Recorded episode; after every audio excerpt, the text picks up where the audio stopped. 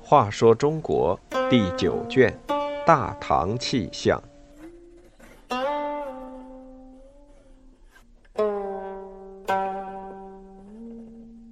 三十二，飞毛腿将军。一桩奇案侦破，案犯竟是奇人，因受朝廷恩宠，他愿以死相报。南朝时，广州附近出了个奇人。走路快疾如飞，一天能行五百里。此人姓麦，名铁杖，本是庄户出生，靠捕鱼打猎度日。麦铁杖虽然家贫，但为人豪爽，喜欢结交天下的英雄好汉。由于连年灾荒，麦铁杖和穷哥们儿上山当了绿林好汉。那时强盗专爱和官府作对。所以还没站稳脚跟，就遭到广州府官兵的围剿。由于寡不敌众，麦铁杖和他的伙伴都成了官军的阶下囚，不久被当作战利品献给了陈朝皇帝。自此，麦铁杖就成了陈朝宫里的差役。麦铁杖沦为弓奴，心有不甘。他表面上安分守己，散朝后就凭着疾步如飞的双腿。赶往距京城百余里的南徐州，翻墙入室，专捡大户人家盗窃财物，不等天亮，又悄悄赶回京城，清晨照样按时进宫当差。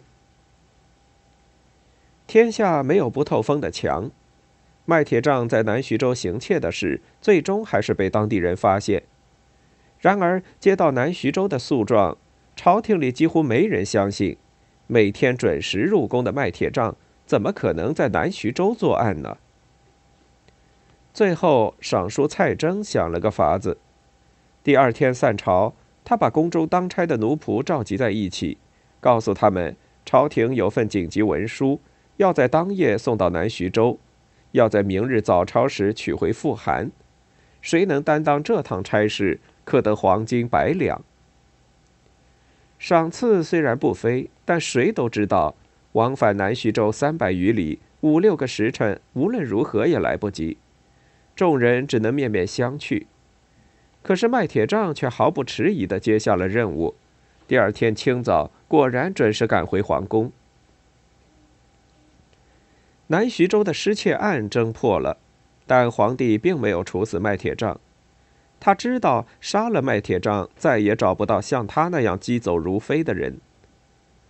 不久，陈朝被隋军所灭，麦铁杖乘机逃到北方一座小城，后来投身到隋将杨素军中。杨素奉令平定江南叛变，因麦铁杖熟悉地形，多次派他渡江侦察。麦铁杖往返敌营获取情报，为隋军立下汗马功劳。可是战争结束，论功行赏，杨素却忘了麦铁杖深入敌后的功劳。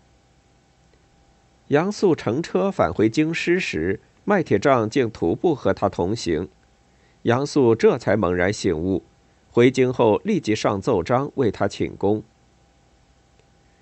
杨素征伐突厥时，召麦铁杖同行，任命为车骑大将军。得胜归来后，麦铁杖因功晋升柱国将军，并被派往地方任刺史。慢慢的，麦铁杖也学会了治理百姓的本事。可是朝廷中仍有人把他视为大老粗。有一次，麦铁杖进京述职，负责考核官吏的考功郎窦威以调侃的口吻问他：“麦是什么姓？”麦铁杖机智的回答：“麦和窦就是同类，你个姓窦的有什么好大惊小怪的？”这样一来，朝廷中的大臣们再不敢小看他了。隋炀帝好大喜功，穷兵黩武，三次出兵征伐高丽，朝廷上下和百姓都反对他这种劳而无功的远征，唯有麦铁杖对他忠心耿耿，因而被隋炀帝提升为右屯卫大将军。为了感激皇上的知遇之恩，麦铁杖随时都准备为皇上献出生命。他对医生说：“做军人岂能吃药打针，死于儿女怀抱？炀帝第一次发兵征高丽，麦铁杖随军出行。临行前，他要子女准备好浅色黄衫，那是当时年轻人穿的华贵服装。他说：“我身合国恩，理应为国捐躯。若我此次战死沙场，你们必能享受富贵，但要记住忠于朝廷，孝敬长辈。”麦铁杖果然战死辽东。隋炀帝边哭边下诏书，追封他为光禄大夫、肃国公，并让征高丽时打了败仗的将军都来为他吊丧。